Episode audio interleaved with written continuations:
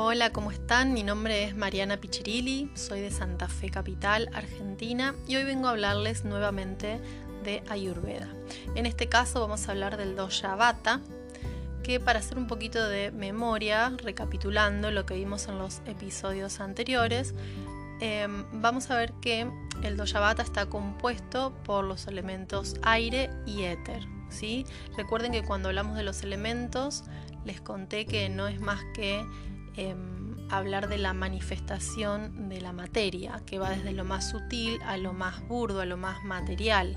Entonces, este doya es el más sutil, em, el más etéreo, ¿sí? En contraposición con el kafa, que es todo lo contrario, que es el que está compuesto por agua y tierra.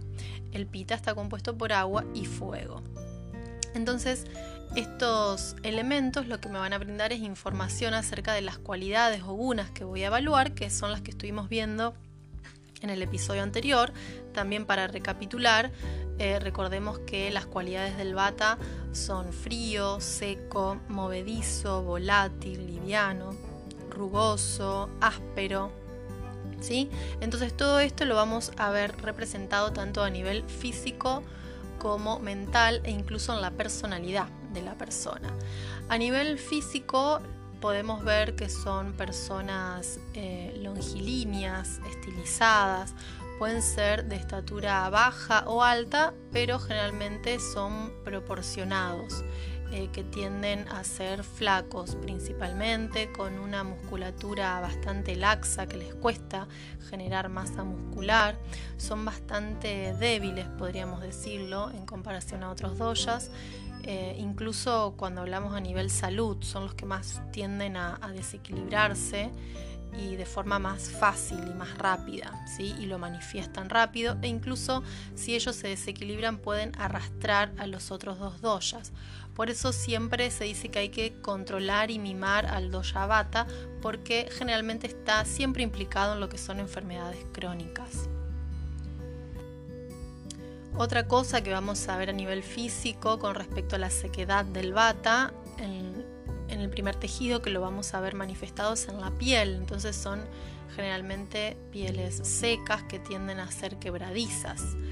Eh, si yo le doy la mano a un bata va a estar fría y seca. Ahora, si yo veo una mano de una persona de esas eh, a las que se les quiebran alrededor de, de las uñas, los dedos o los puños y en invierno o en otoño, por ejemplo, que tienden a sangrar, eso ya es un desequilibrio. Entonces, siempre que hay así algo extremo hay que consultar con un terapeuta, con el más cercano que tengan, con su terapeuta ayurvédico de confianza o bueno, saben que yo hago consultas online, así que me pueden contactar y siempre es mejor cuando hay un desequilibrio tener un seguimiento de un profesional. Em, pero bueno, este, el bata tiende siempre a la sequedad, incluso también la sequedad de vientre, por ejemplo, también es una manifestación muy típica del bata. También eh, esta sequedad puede manifestarse en, el pelo, generalmente es un pelo fino, quebradizo. ¿sí? Lo vemos bueno, en, muchas, en muchos tejidos del cuerpo. Y a nivel de lo digestivo, más allá de tener una tendencia a la constipación, también tiene... El bata es inestable en general, todo. Eh, en sí mismo, su naturaleza es ser inestable porque está compuesto por el viento. Entonces, dentro de esta inestabilidad también lo vemos en lo digestivo, por lo tanto nunca sabe qué le va a caer bien, qué le va a caer mal. Tiende mucho a tener síntomas que tengan que ver con el aire, por lo tanto gases, ¿sí? inflamación intestinal o eruptos es muy típico de los bata. ¿sí? Em, y dentro de esta eh, inestabilidad, irregularidad o que son cambiantes, que de hecho son... Eh, tienen mucha capacidad de adaptación a los cambios, les gusta, porque si no se aburran los bata, les gusta el movimiento. O sea, el bata es de por sí el movimiento en el cuerpo en todos los sentidos y también a nivel mental. Por eso se dice que los batas son los más creativos de todo. Es una particularidad, por ejemplo, de los artistas, ¿sí? este movimiento mental de tener ganas siempre de emprender cosas nuevas. Eh, porque por esto que les digo que si no se aburren o se cansan, la monotonía y la rutina no les gusta. Eh, pero a pesar de que no les guste, siempre necesitan un poquito de rutina y de estabilidad para ordenarse, porque si no los batas se van de mambo, como decimos acá en Argentina, eh, y es muy difícil de, volver a su eje, cuando, más que nada cuando están muy apasionados con lo que hacen, eh, en el trabajo, por ejemplo, se copan tanto y vuelan tanto que se olvidan incluso hasta de sus necesidades básicas como de comer o ir al baño. Es muy típico de los bata que hagan eso, que están aguantando, aguantando, aguantando, ya sea el hambre o las ganas de orinar, por ejemplo, y cuando se dan cuenta ya están eh, que revientan. Entonces eso está muy mal, eso genera enfermedad a largo plazo. Y bueno, y este exceso de movimiento que les gusta tanto a los bata eh, genera también em, a largo plazo desequilibrios, ¿no? Por ejemplo, el insomnio es muy típico de los bata, que a largo plazo también puede generar otro tipo de trastorno, eh, como ataques de pánico, eh, crisis de ansiedad. Los bata de por sí son muy ansiosos, muy nerviosos, entonces es muy frecuente que cuando no logran estabilizarse terminen en este tipo de episodios. ¿sí? También algo muy frecuente de los batas son los dolores crónicos, eh, tanto musculares como articulares.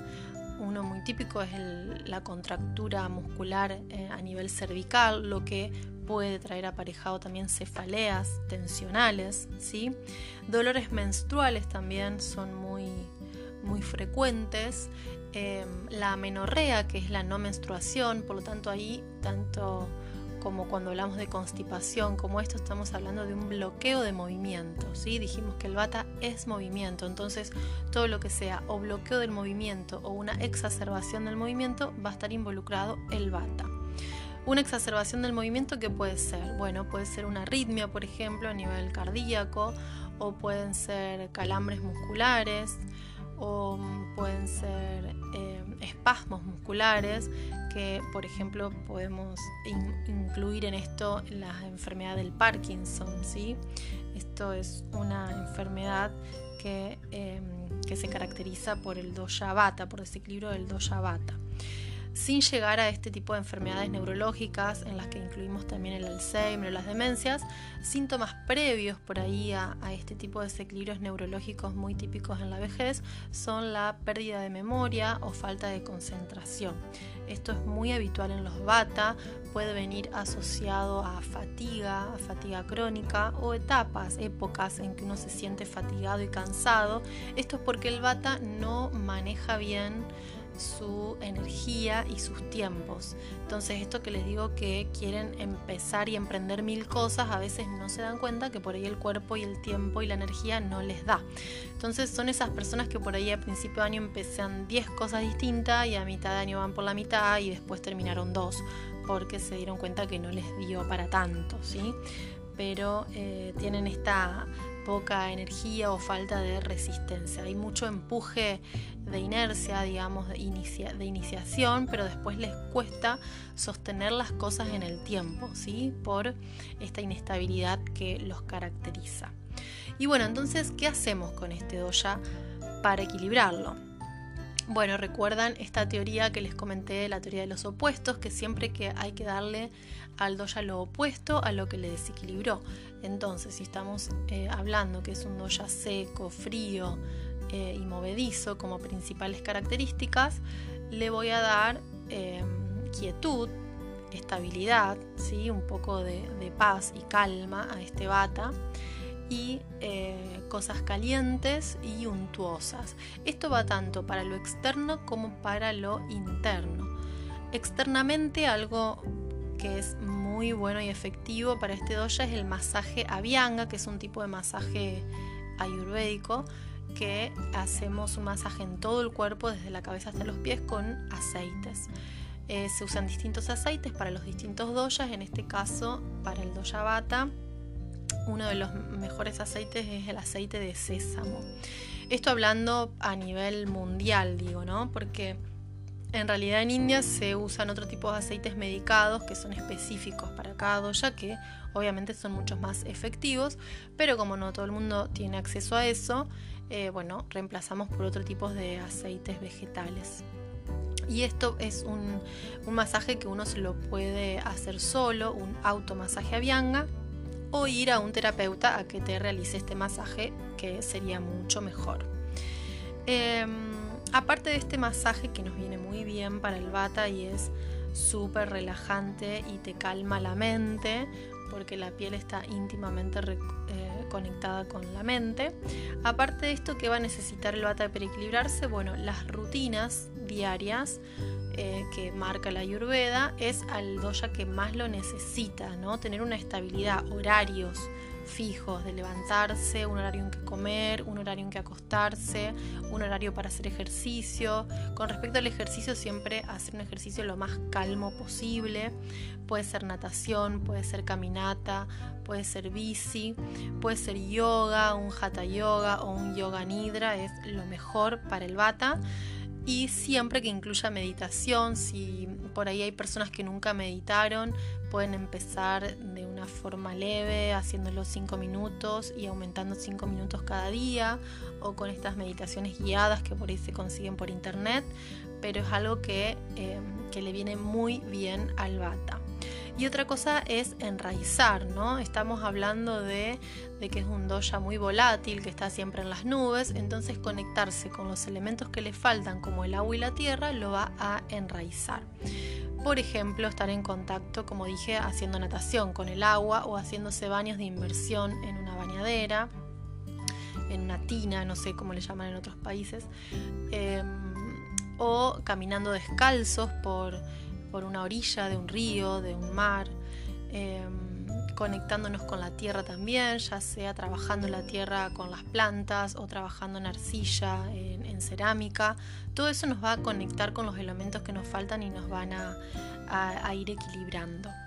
Y a nivel interno, con las comidas, podemos decir que vamos a necesitar lo mismo. Va a ser comida calentita, untuosa, recién cocida, y pesada. Cuando hablo de pesada no estamos hablando de comernos un chancho frito o unas papas fritas, que lo podemos hacer también si queremos, pero estamos hablando, como dije antes, el, este doya tiene una inestabilidad digestiva que lo caracteriza, entonces no es bueno por ahí comer cosas fritas que son de difícil digestión, pero sí cuando hablamos de pesado hablamos de algo cocido y untuoso, calentito y recién cocido.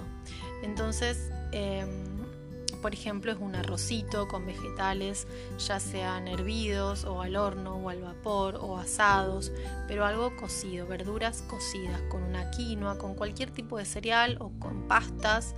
Eh, le va a venir bien a ese, a ese bata. Siempre tomar agua calentita y no fría. Y la potencia de la comida, de los alimentos que usamos, debería ser de potencia caliente.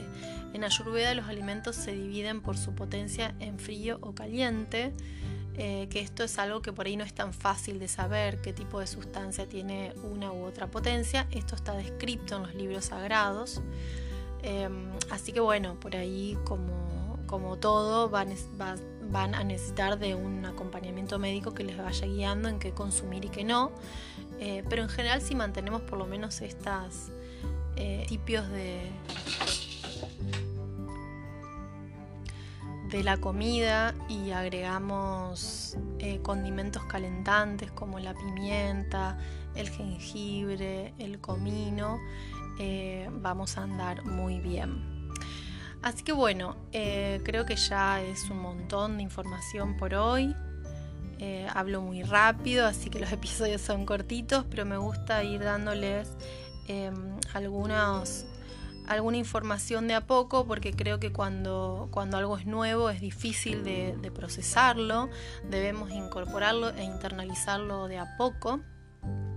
Eh, así que bueno, creo que por hoy es suficiente y por supuesto también agregar que debemos evitar para el bata eh, todos los que sean estimulantes, el alcohol, el café, la nicotina, ¿sí? todo eso, evitarlo y divertirse divertirse y, ser valientes, porque los, los bata, aparte de conectarse mucho con la ansiedad, se conectan mucho con el miedo, es algo que los caracteriza. Entonces, eh, utilizar estas herramientas que les dije, como la meditación, el enraice con la tierra y demás, para perder el miedo y divertirse y no estresarse. Así que bueno, les recuerdo que me pueden seguir en mis redes sociales, en Instagram como ayurveda.doctora abreviado M Pichirili, eh, en Facebook como Ayurveda Mariana Pichirili y en YouTube también me encuentran por mi nombre y apellido. Muchas gracias por acompañarme, espero que les haya gustado el episodio de hoy y como siempre espero sus comentarios. Gracias.